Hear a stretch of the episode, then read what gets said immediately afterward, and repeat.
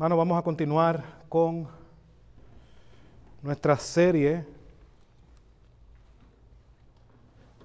Si ven, si ven un cristalito por ahí, porque lo cogí en la mano y ahora no tiene el cristalito. Si ah, ¿lo viste? Ah, María, pues mira, unos buenos ojos. Se está cayendo todo en cantos aquí hoy.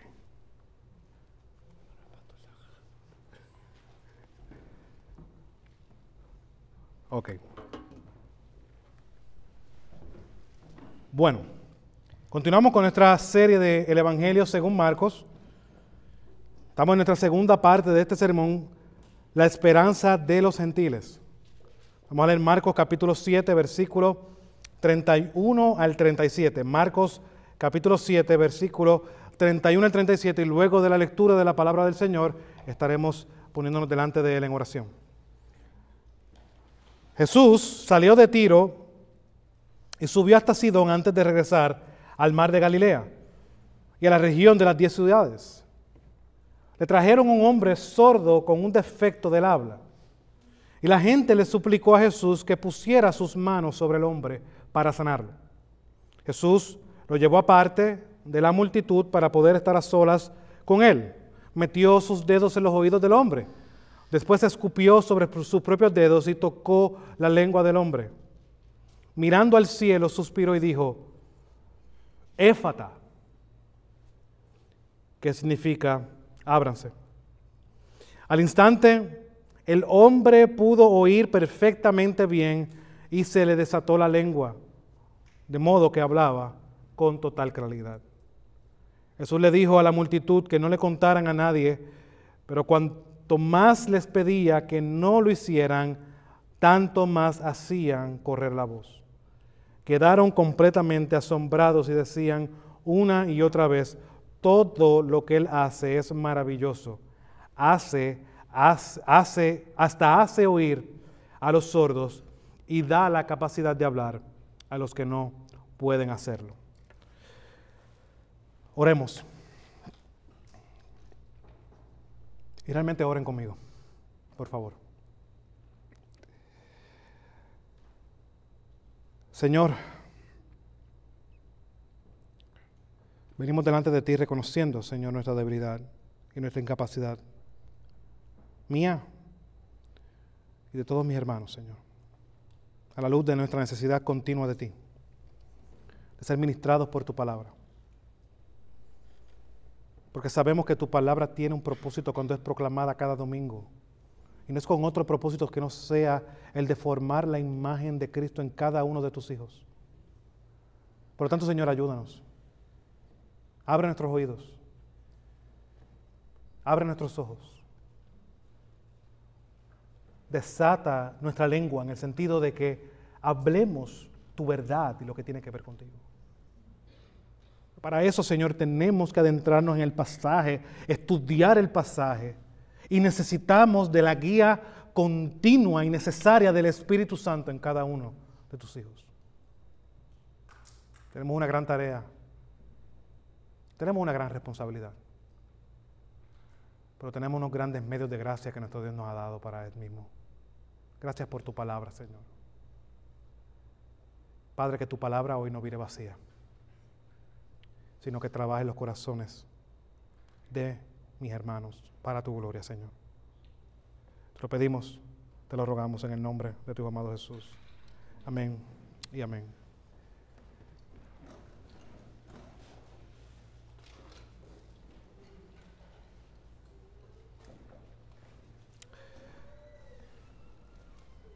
Continuamos con la travesía de Jesús por estas ciudades gentiles. La pasada semana vimos la, situación en Tiro con esta mujer Ciro Fenicia. Una mujer que para muchos hubiera sido la persona más impura del mundo. Jesús tiene un trato con ella. Y ella, en humildad y mansedumbre, se pone al lugar que le corresponde, entendiendo la realidad de lo que era. Ella no era una mujer judía. El Evangelio primeramente se había extendido a los judíos, no a los gentiles. Pero vemos la, esta mujer y la fe de esta mujer y cómo Jesús la avala sanando a su hija de esta circunstancia difícil que su hija estaba endemoniada. Ahora, estamos aquí en otra, en otra circunstancia que vemos. Nuevamente Jesús sigue en esta ciudad donde predominaban los gentiles. Y leemos en ese contexto la historia que tenemos por delante. Ahora, la pregunta que, que quiero hacerte a ti hoy, ¿realmente tú entiendes el alcance y la magnitud de la redención que Cristo te ha dado? Realmente nosotros la entendemos. Realmente comprendemos lo que Jesús hace en nuestras vidas. Cuando transforma nuestros corazones. Tenemos una idea. O, estamos como muchas veces el pueblo de Israel que al ver las obras maravillosas de Dios olvidamos el obrar del Todopoderoso, de Dios. Veremos esta historia en el día de hoy. Esta historia contestará esa pregunta en tres puntos. Veremos en primer lugar la circunstancia de este hombre. En segundo lugar, veremos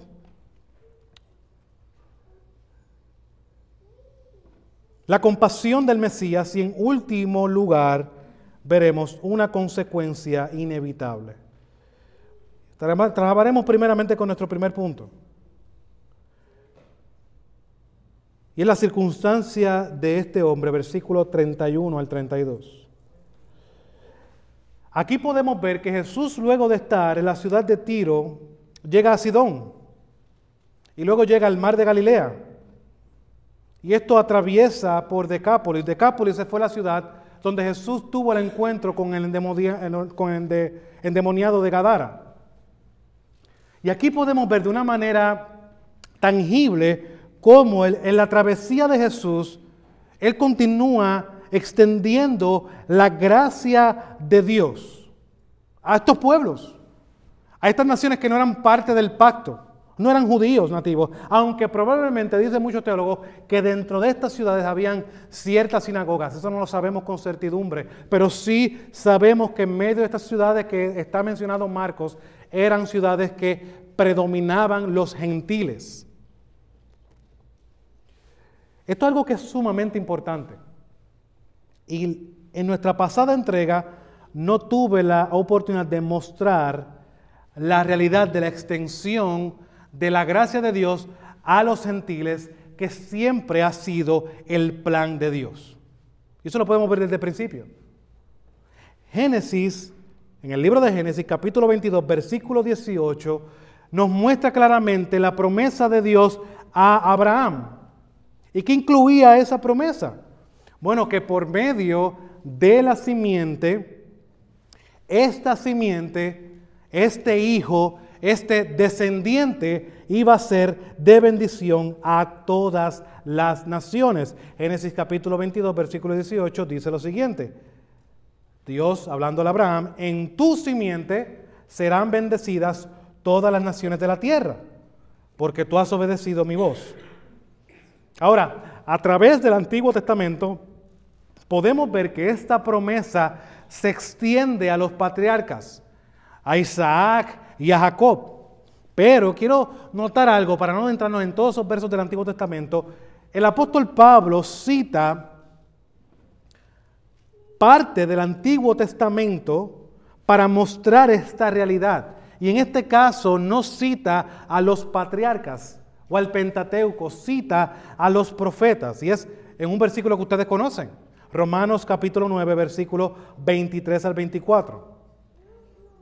Miren lo que dice Pablo aquí.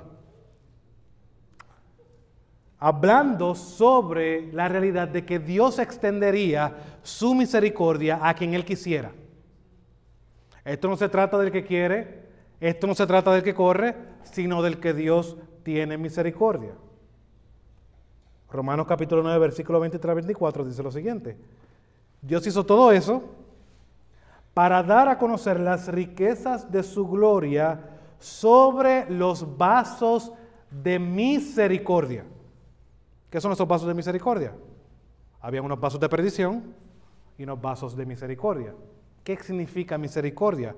Es dar lo que ellos no merecían. Ahora, él está diciendo aquí, Dios hizo todo esto para dar a conocer las riquezas de su gloria sobre un grupo específico, sobre estos vasos de misericordia, estos que Dios iba a formar este nuevo pacto donde sus corazones iban a ser cambiados, donde la ley no iba a estar externamente, sino la ley iba a estar dentro de sus corazones. Nadie tendrá que decir quién es Dios, porque Dios le enseñará que Dios es Dios. Pero mira lo que dice el texto, 23.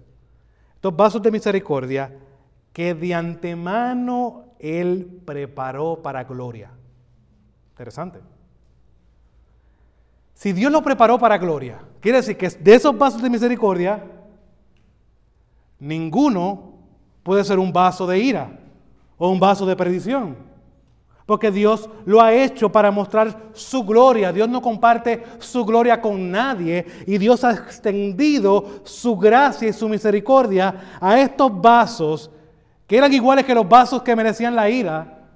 La única diferencia es que Dios decidió mostrar su gracia y su misericordia porque ninguno de ellos merecía nada.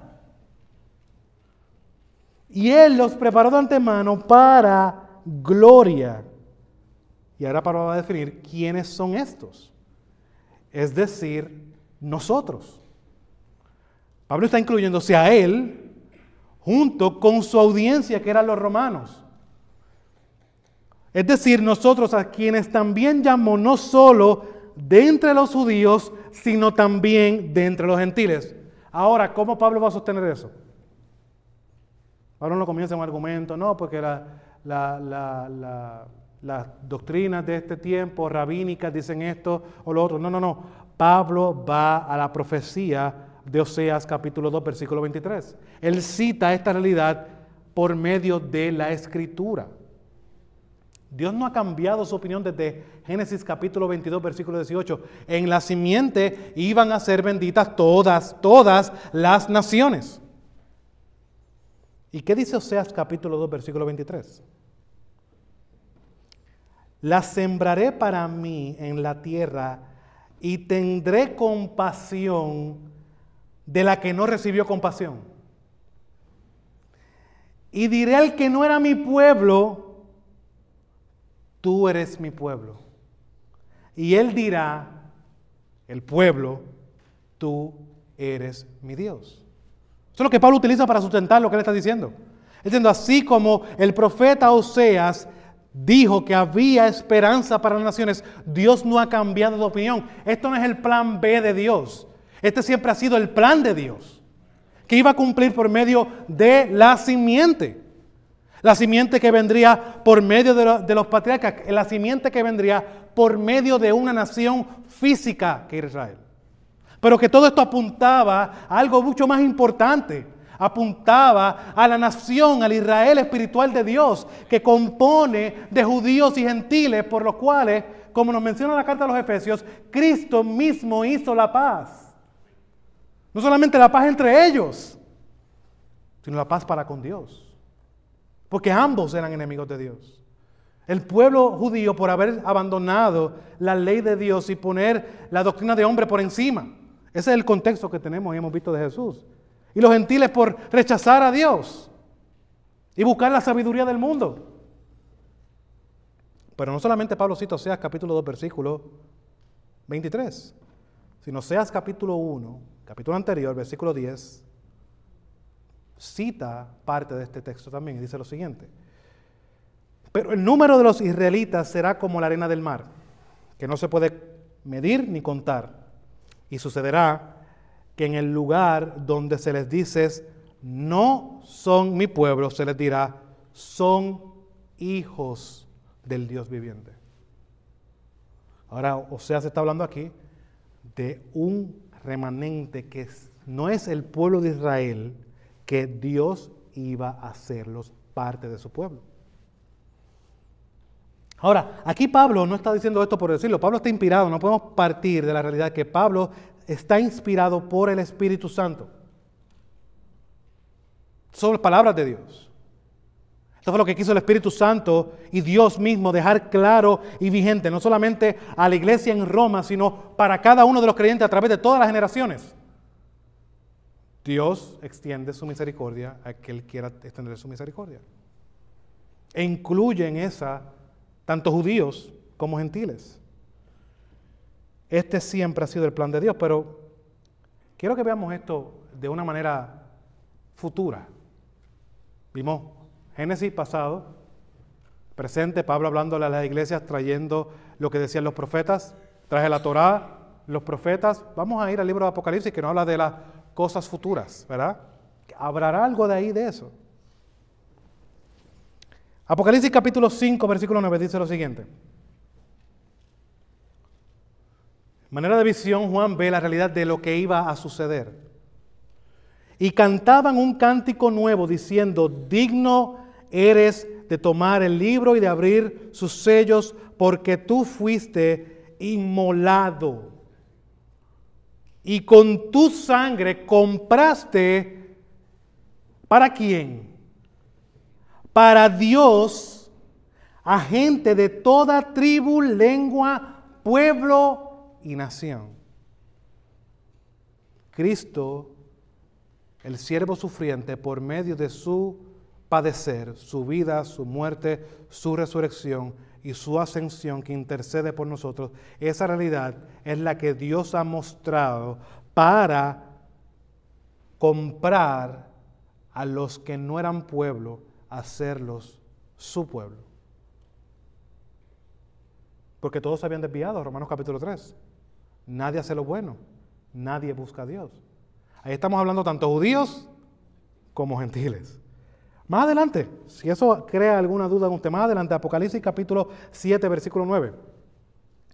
Juan dice, después de esto miré y vi una gran multitud que nadie podía contar de Israel no, no, no. De todas las naciones, tribus, pueblos y lenguas, de pie delante del trono y delante del Cordero, vestidos con vestiduras blancas y con palmas en sus manos. Hmm. De todas naciones. Por eso, entiendo mientras estaba lo que no hice en el sermón pasado, lo hago ahora, porque esto es importante para la audiencia de Marcos. Yo tenía que tener en mente esa realidad, que la gracia de Dios se extendía a todas las naciones. Y por eso esta historia está aquí.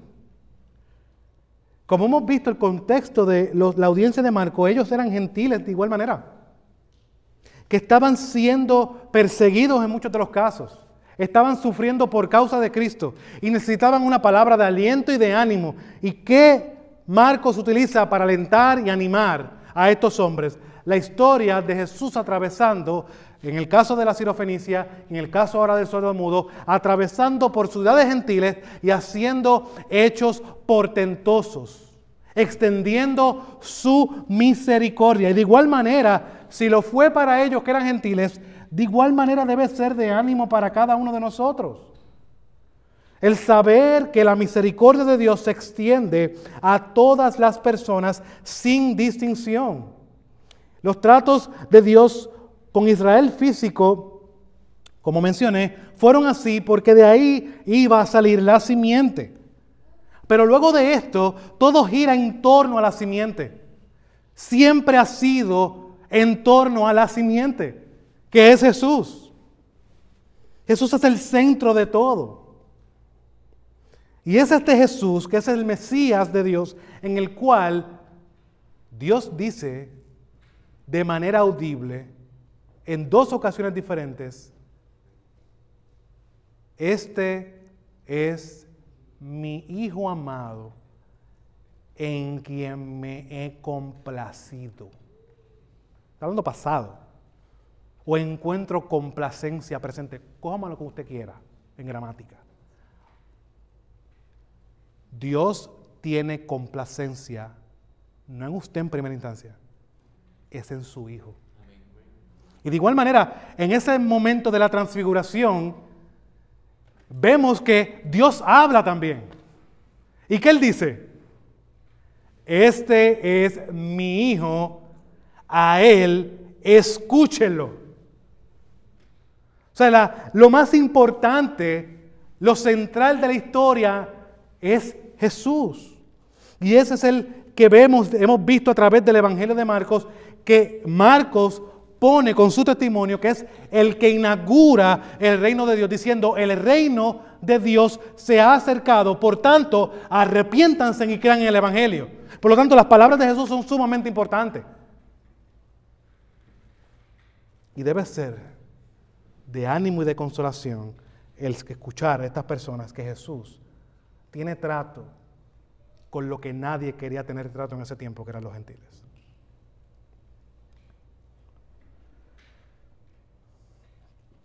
Ahora, teniendo esto en mente, mis hermanos, vamos a ver el pasaje, Marcos capítulo 7, versículo 32, para que podamos comenzar a ver la circunstancia de este hombre, que no se nos da detalles de quién era.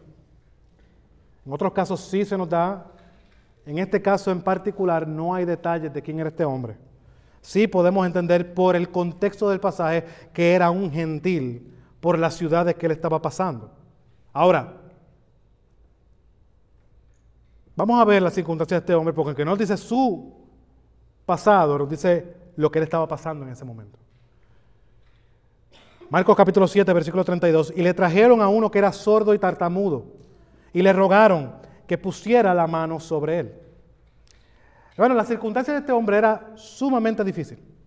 Este hombre era sordo, o sea, no tenía la capacidad de oír absolutamente nada. Y tartamudo, lo que podemos implicar es que tenía un problema para hablar. Lo que deducimos de todo esto es que este hombre en algún momento tuvo la capacidad de oír pero la perdió por alguna razón. Por lo tanto, tenemos un hombre, una persona sorda y con problemas para hablar. No se expresaba correctamente, tenía problemas del habla. Pero esta palabra utilizada aquí es interesante porque esta es la única vez que se utiliza esta palabra tartamudo en el Nuevo Testamento. Pero, y lo que implica era una persona que cuando trataba de hacer sus cosas cotidianas y diarias, hermano, estaba imposibilitado de hacerlo todo. Nadie lo entendía.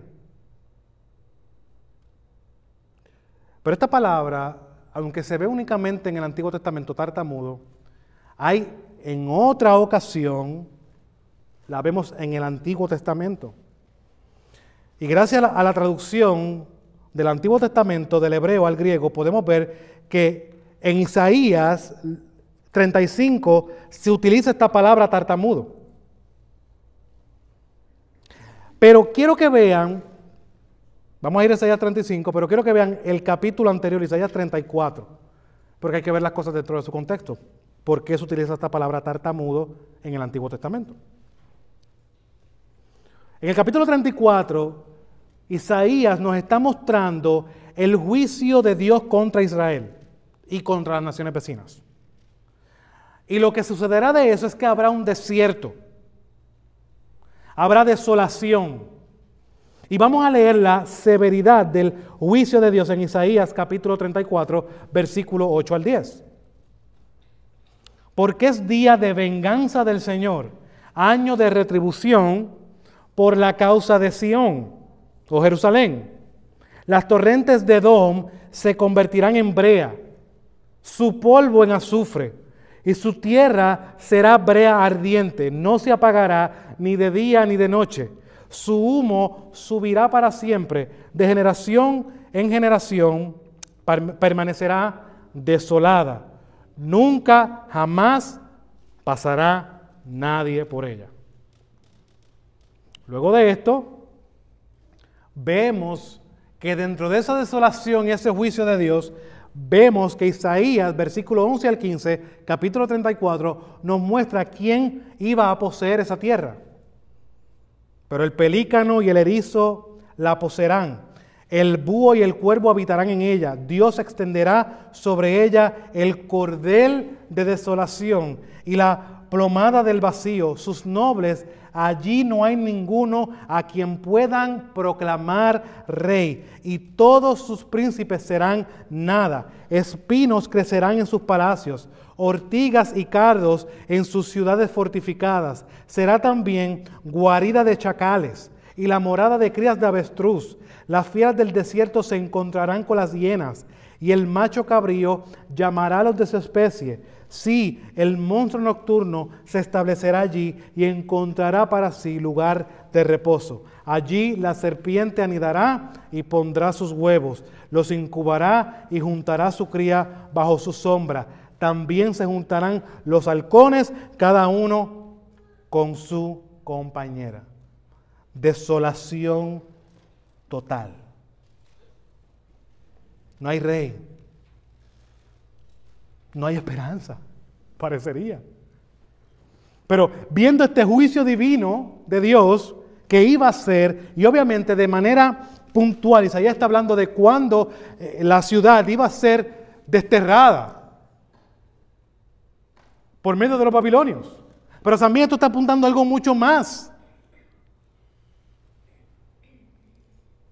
Al ver el juicio divino de Dios, ahora observemos el, el contraste en el capítulo 35 de Isaías. Y recuerden esto, cada vez que Dios pronuncia un juicio para la nación, hay una esperanza futura, y eso es lo que estamos viendo ahora y leeremos en Isaías capítulo 35, versículos 1 y 2. El desierto y el lugar desolado se alegrarán. Y se regocijará el araba y florecerá. Como el azafrán florecerá copiosamente y se regocijará en gran manera y gritará de júbilo. La gloria del Líbano le será dada y la majestad del Carmelo y de Sarón. Ellos verán la gloria del Señor, la majestad de nuestro Dios. Y miren más adelante lo que continúa diciendo, porque el Señor hará más cosas. No solamente traerá fruto y esa ciudad y esa tierra será fortificada y habrá nuevos bríos y nueva alegría y nuevo regocijo, sino miren lo que Dios también hará. Versículo 30, capítulo 35, versículo 3 y 4. Fortalezcan las manos débiles y afiancen las rodillas vacilantes. Digan a los de corazón tímido, esfuércense, no teman, pues su Dios viene con venganza la retribución vendrá del mismo Dios, mas Él los salvará. Ahora, hemos visto que este fue el plan de Dios para Israel y para todas las naciones, pero vemos que este texto también apunta a lo que está sucediendo en Marcos capítulo 7. ¿Por qué? Leamos el versículo 5 al 8. Entonces se abrirán los ojos de los ciegos y los oídos de los sordos se destaparán. El cojo entonces saltará como un ciervo y la lengua del mudo, aquí está hablando del tartamudo, esta es la misma palabra utilizada, gritará de júbilo. Porque aguas brotarán en el desierto y arroyos en el Arabá. La tierra abrasada se convertirá en laguna el secadar en manantiales de agua. En la, guarida de, eh, en la guarida de chacales, su lugar de descanso, la hierba se convertirá en cañas y juncos. Allí habrá una calzada, un camino, y será llamado camino de santidad. El impuro no viajará por él, sino que será para que el que ande en ese camino, los necios, disculpen, no vagarán por él. Ahora, viendo la utilización, que esta palabra nos apunta algo profético de la restauración, de la gloria futura, cómo Dios iba a traer nuevos bríos y la realidad que se iba a ver era porque los mudos iban a estar hablando y los ciegos iban a ver y los que tenían la lengua trabada iban a hablar y dar gritos de júbilo. Vemos que Marcos, de una manera intencional, pone esta historia aquí para recordar la realidad de que Dios sigue siendo el mismo ayer, hoy y siempre y que hay esperanza para su pueblo. Eso debe ser de ánimo. Son los pasajes de la Biblia que me gusta leer a mí. A veces nosotros nos conformamos con decir, dame tres cosas para yo hacer las cosas bien. No, no, no. A mí me gusta entender la escritura y verla porque eso es lo que me anima a mí, porque veo que Dios es el mismo ayer, hoy y siempre. Dios no ha cambiado. Sus planes siguen siendo los mismos. Y lo vemos, lo que vemos dicho por los profetas, lo vemos confirmado por los eh, eh, apóstoles y por los testigos de los apóstoles. Pero volviendo a las circunstancias de este hombre, este hombre estaba en una circunstancia difícil, muy difícil. Este hombre ya no podía disfrutar del canto de los pájaros. Este hombre ya vivía una vida total en silencio y probablemente sin poder ser entendido en muchas de las ocasiones. Ahora viendo esta historia, vamos a ver cómo esta historia continúa desarrollándose. Ahora veremos en nuestro segundo punto, la misericordia de Dios y cómo ésta se extiende a este hombre. Y veremos en versículo 33 al 35 la compasión del Mesías. Volviendo al pasaje, versículo 33, dice lo siguiente. Entonces Jesús, tomándolo aparte de la multitud a solas, le metió los dedos en los oídos y escupiendo le tocó la lengua con la saliva y levantando los ojos al cielo suspiró profundamente y dijo, éfata, esto es, ábrete. Al instante se abrieron sus oídos y desapareció el impedimento de su lengua y hablaba con claridad. Vemos que Jesús toma a este hombre dentro de la multitud y lo toma y le mete los dedos en los oídos. Y escupe y le toca la lengua con la saliva. Muchos, en muchos, eh, leyendo eh, dentro de esta traducción, muchos decían que Jesús no escupía en sus dedos, que Jesús escupió y lo tocó.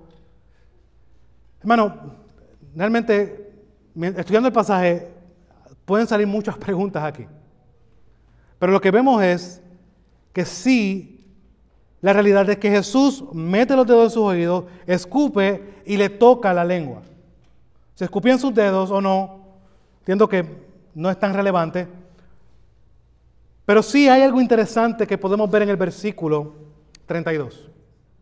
Y es que Jesús toma a este hombre de la multitud.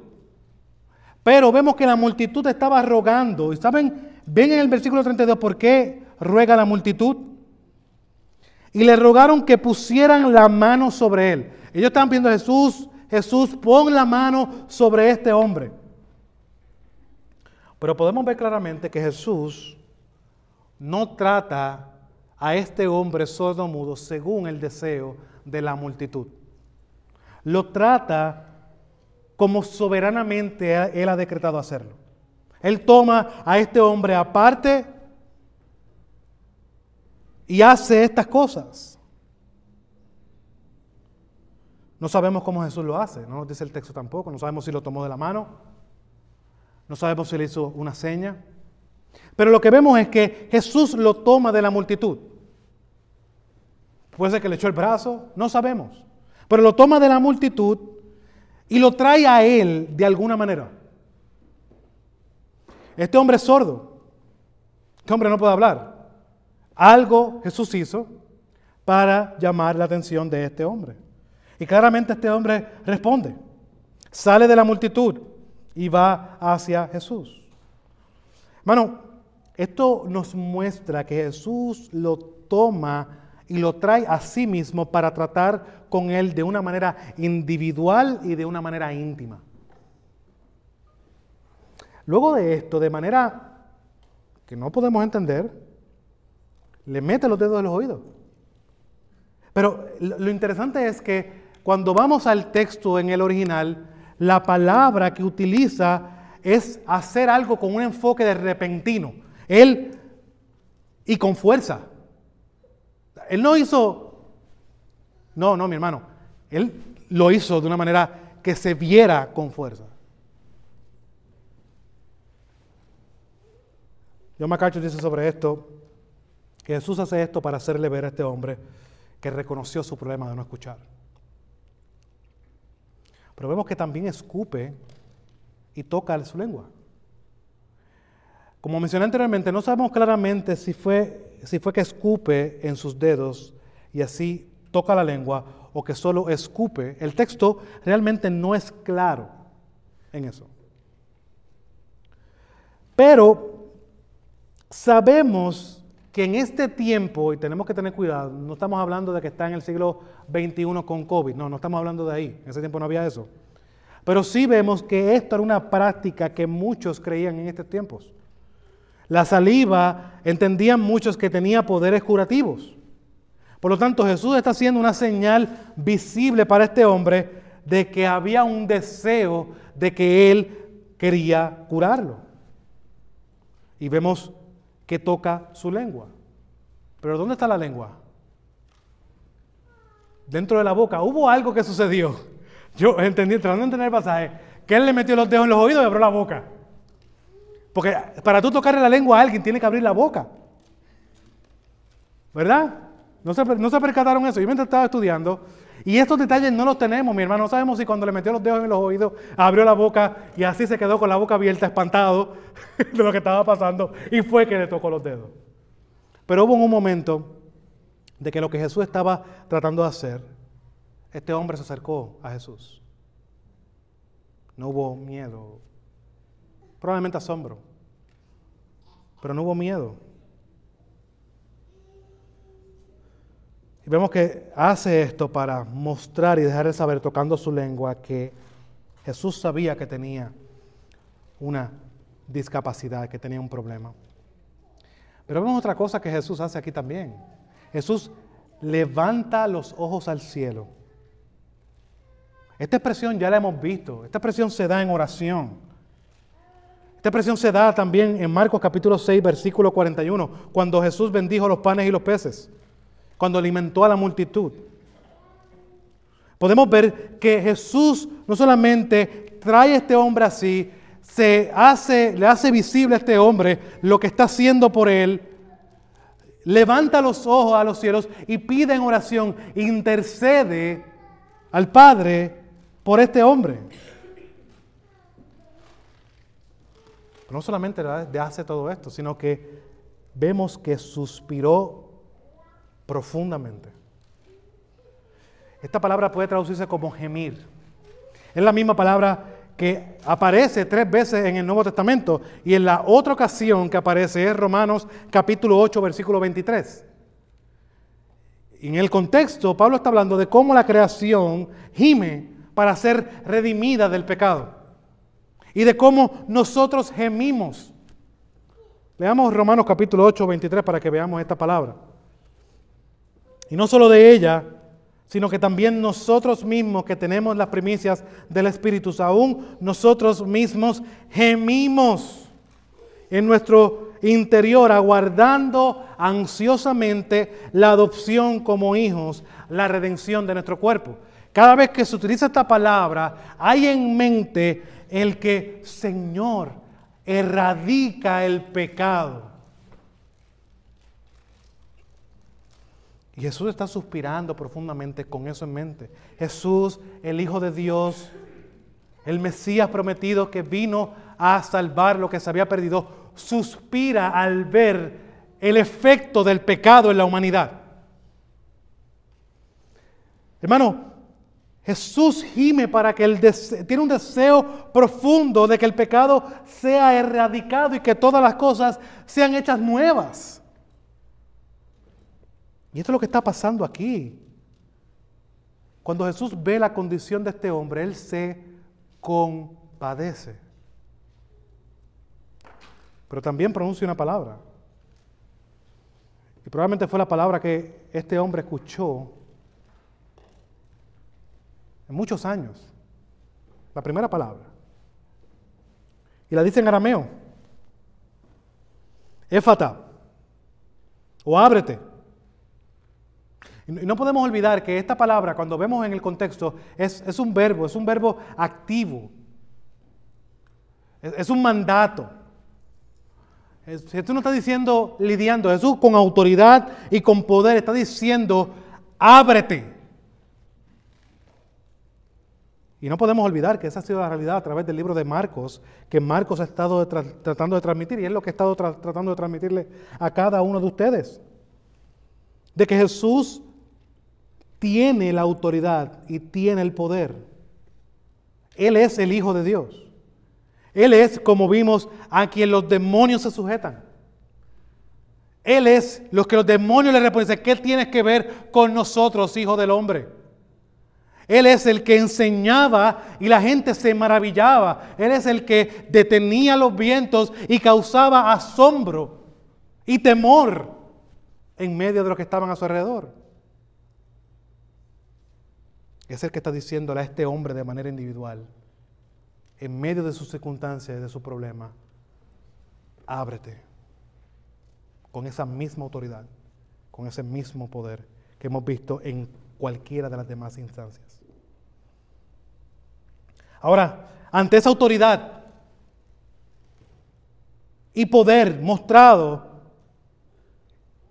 nada se puede sujetar. ¿Cómo lo sabemos? Bueno, porque el texto nos continúa diciendo, y leemos el versículo 35, al instante.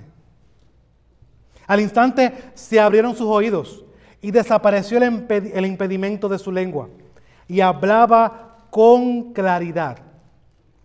Hermano, yo creo que veamos las acciones y cómo Marcos nos da detalles de todas estas cosas.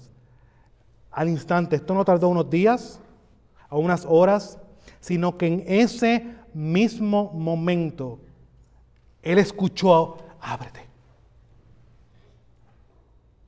Él recupera la, la capacidad de oír claramente. Y no solo eso, sino que desapareció el impedimento de su lengua. La palabra que utiliza Marcos aquí para decir que hablaba con claridad es la palabra ortos. La palabra donde para nosotros sale ortodoncia o ortopeda. ¿Qué hace un ortopeda? corrige los huesos. ¿Qué hace un ortodoncista? Corrige la dentadura, las imperfecciones de la dentadura. Pues lo que Marcos está tratando de decir que este hombre no tenía ninguna imperfección cuando hablaba. Estamos hablando de una persona que pudo la facilidad de tener escuchar, la perdió, va perdiendo el habla y ahora está hablando como si nada hubiera pasado, mi hermano con más dicción que cualquier reportero. Eso es lo que el texto nos está diciendo.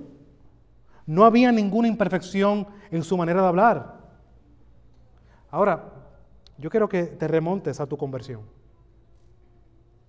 La recuerdas, recuerda lo que Dios hizo en tu vida. Recuerdas en ese día cuando tus oídos fueron abiertos. No obviamente porque estabas, perdón, sordo físicamente sino porque estábamos sordos espiritualmente.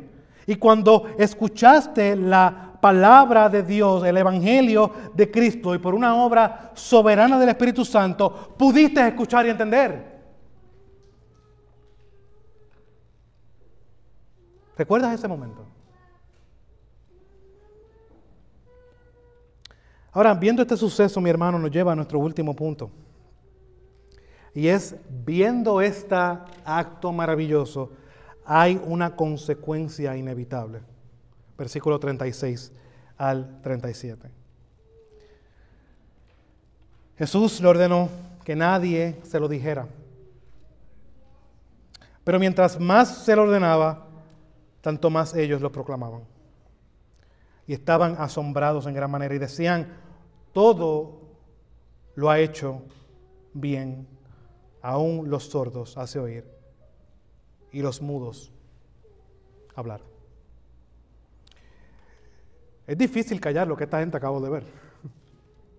Bien difícil. No podemos juzgarlos por eso.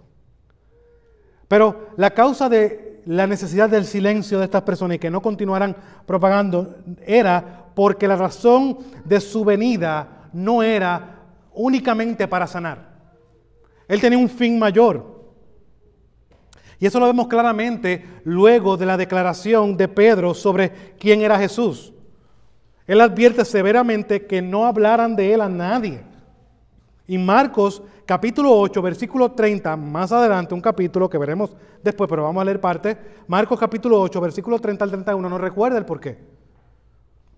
Y Jesús le advirtió severamente que no hablaran de él a nadie. Jesús comenzó a enseñarles que el Hijo del Hombre debía de padecer muchas cosas y ser rechazado por los ancianos y los principales sacerdotes y los escribas y ser muerto y después de tres días resucitar. Eso era lo que Jesús vino a hacer. Esa era la, sumisión al Padre, era con ese fin de salvar lo que se había perdido por medio de su crucifixión. Por eso es que era importante el silencio y por eso Jesús enfatiza tanto. Pero al ver estas realidades de esta obra grandiosa, extraordinaria, la gente no podía callarse. Hermano, lo interesante de esto es que a lo mejor muchas de estas personas no eran, no eran creyentes. ¿Cuánto más nosotros que realmente hemos visto y hemos degustado del Mesías debemos de tener esa misma actitud de no callarnos y de continuar promoviendo el mensaje del Señor que nos ha dado vida en abundancia, que nos ha abierto los oídos y nos ha desatado la lengua? Pero no solamente Marcos nos recuerda que Jesús les ordenó a que no hablaran, sino estas personas estaban asombrados en gran manera. Así como hemos visto a través del Evangelio de Marcos que se han asombrado de su enseñanza, aquí vemos la misma respuesta. Esta gente decía, ¿qué es esto? Ahora, ¿cuál es la razón de este asombro? Todo lo ha hecho bien. Aún los sordos hace oír y a los mudos hablar. Bueno, Jesús nunca hizo nada mal. Jesús nunca hizo nada a mitad. Cuando vamos al Evangelio de Juan, capítulo 4, versículo 34, vemos claramente que Jesús tenía una sola cosa como primordial, era su comida hacer la voluntad del que me envió y llevar a cabo su obra. Juan capítulo 4, versículo 34 dice lo siguiente, Jesús le dijo, mi comida, y esto estamos en contexto luego del el encuentro con la mujer samaritana. Jesús todavía tiene sed, nadie, nadie le ha dado de beber agua. Y los discípulos van a comprar comida. Y ellos vuelven. Y Jesús le dijo, mi comida es hacer la voluntad del que me envió y llevar a cabo su obra. Esta realidad de ver que Jesús ha hecho todo bien nos debe eh, eh, recordar y nos debe llevar a evaluar a quién servimos. Servimos a uno que comía, o sea, que su motor primordial, lo que le daba energía, lo que lo motivaba era hacer la voluntad y la obra de Dios. No era otra cosa. Pero también, mi hermano, esta realidad que vemos aquí, este trato con Jesús, de Jesús con este hombre, nos debe recordar, como te dije hace un momento atrás, llevarte a recordar tu conversión.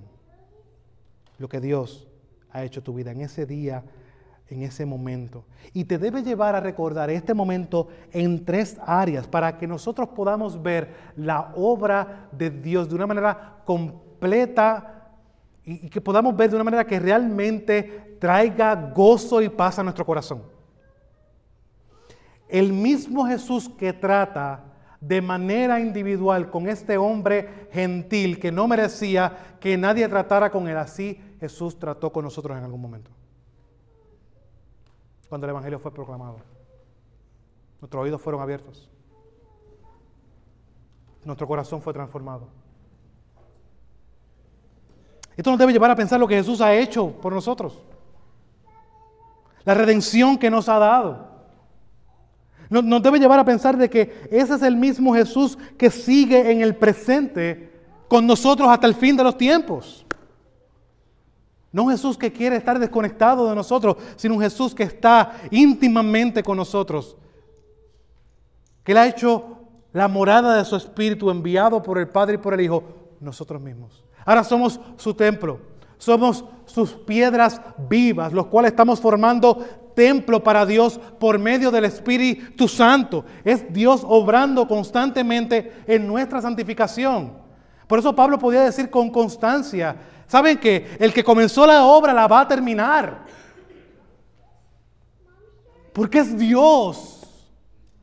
Es el mismo Dios que me llamó, que cuando yo era uno que pensaba que estaba bien, que vivía orgulloso de lo que creía, Él transformó mi corazón y ahora yo no tengo otra comida que el vivir para mí es Cristo y el morir de ganancia. Ese es el hombre que dice, ¿sabe qué? Yo sé que Dios comenzó una obra y la va a terminar. Bueno, hermano, esa manera de Cristo trabajar con este hombre nos debe dejar ver cómo Cristo está obrando con nosotros en el presente. Estamos en sus manos. Las ovejas, los que el Padre le ha dado, ninguno ha perdido, Juan 17 dice. Dice, no te oro solamente por esto, te oro por los que creerán en mí por medio de su mensaje. Cristo orando por su pueblo en general, intercediendo. Eso es lo que él hace ahora, dice primera de Juan. Él está sentado en el trono, pero él intercede constantemente por cada uno de nosotros. ¿Saben cómo intercede Jesús? Nuestras fallas. Padre, yo fui a la cruz por él. Perdona sus faltas. Lo vemos de esa manera. Vemos el alcance de la obra, de la redención, de la salvación que nuestro Señor nos ha dado en esa manera en el presente? ¿Corremos la carrera con todo esto en mente? ¿Puesto los ojos en Jesús? ¿Echando atrás el pecado? Pero no solamente esto nos ayuda en el pasado y el presente, sino también en el futuro. Porque como mencioné en la adoración, nosotros no estamos corriendo una carrera que no sabemos cómo va a terminar. Nosotros estamos siguiendo el autor y el consumador de nuestra fe. Nuestro tiempo no va a acabar en desesperanza y en desánimo. Mano, ¿por qué vivimos muchas veces como si fuéramos los más dignos de lástima? ¿Por qué vivimos en este mundo tan desesperanzados? Cuando tenemos no una esperanza, sino una gran esperanza. ¿Lo ves así? Jesús trató contigo así una vez, en tu intimidad. Tus oídos realmente fueron abiertos. Tienes eso en mente en tu pasado porque esa es la realidad que nos llevan a ver que nosotros continuamos siendo necesitados de ese Dios constantemente. Bueno, creo que ha sido claro. ¿eh? Esta realidad de este trato nos extiende la realidad de que Jesús iba a tratar con los que no eran su pueblo directamente. Jesús iba a tratar con los gentiles. Hay esperanza porque en la simiente iban a ser benditas todas las naciones. Y si tú has nacido de nuevo, Dios trató por medio de Cristo de esa misma manera. En ese momento que no sabemos o en ese tiempo, Dios abrió tus oídos y desató tu lengua. Para que ahora seas y escuches su palabra. Pero no para que entren oídos sordos, porque su palabra no vira vacía, sino para que escuches y proclames de lo que has escuchado y alabes y glorifiques a Dios como habla Isaías. Hay momento de esperanza. Dios es la esperanza de su pueblo y nuestra esperanza es Cristo, mi hermano. Hay esperanza.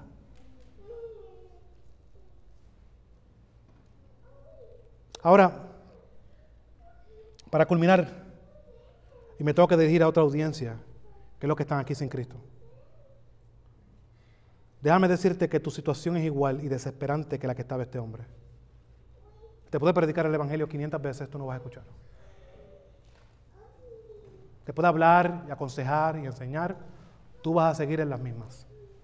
Porque estás sordo. No escuchas la voz de Dios. Porque sus ovejas escuchan su voz y le siguen. Por lo tanto, estás sordo, estás en la situación desesperante. Como dice el apóstol Pablo en Romanos capítulo 3, cuando abren su boca es como tumba, porque todo lo que sale es malévolo, es malo. Tienes una situación desesperante. Estás sordo, tu hablar está entorpecido, pero he proclamado el Evangelio aquí. Es mi oración, porque yo no puedo hacer nada por ti. La fe viene por el oír y el oír la voz de Cristo. Y es mi oración que tus oídos sean abiertos así como los han sido los de muchos que estamos aquí en el día de hoy. Que sean verdaderamente abiertos. Y que eso se note por la manera en que proclaman el nombre del Señor. Proclaman su gloria, proclaman sus virtudes y viven para su gloria. Porque no tienen otro fundamento que no sea el fundamento de Cristo. Oremos, Señor. Señor Padre,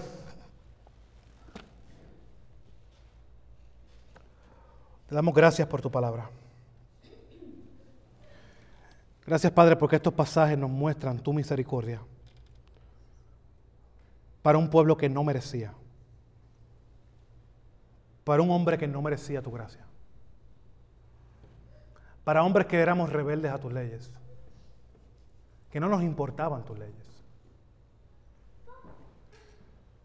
que vivíamos para nosotros y para nuestra gloria, que vivíamos para nuestros deleites y placeres. Padre, gracias porque a muchos de nosotros has extendido tu misericordia y has abierto nuestros oídos.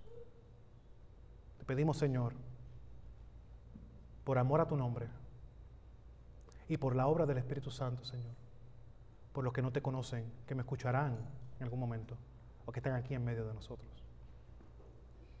Padre, que seas tú abriendo oídos en el día de hoy y, desatando lenguas torpes para tu gloria.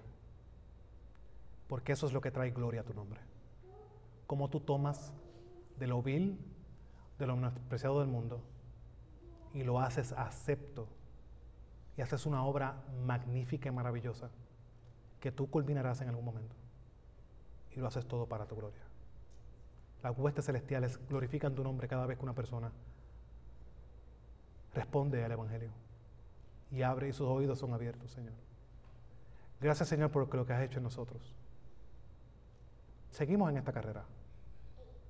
Pero ayúdanos, Padre, a tener esto en mente, porque estas realidades que Marco nos muestra son las que nos van a sostener en medio de los días difíciles. Porque nada de lo que hacemos, Señor, es en nuestros esfuerzos. Nada de lo que podamos alcanzar en algún momento es porque lo ganamos. Si no, Señor, es porque tú lo has provisto y tú lo has permitido.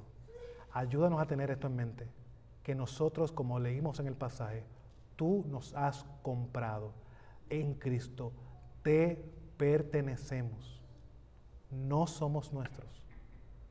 Ayúdanos, Señor, a vivir bajo esa realidad. Te lo pedimos, Señor, te lo rogamos en el nombre de tu amado Jesús. Amén. Amén.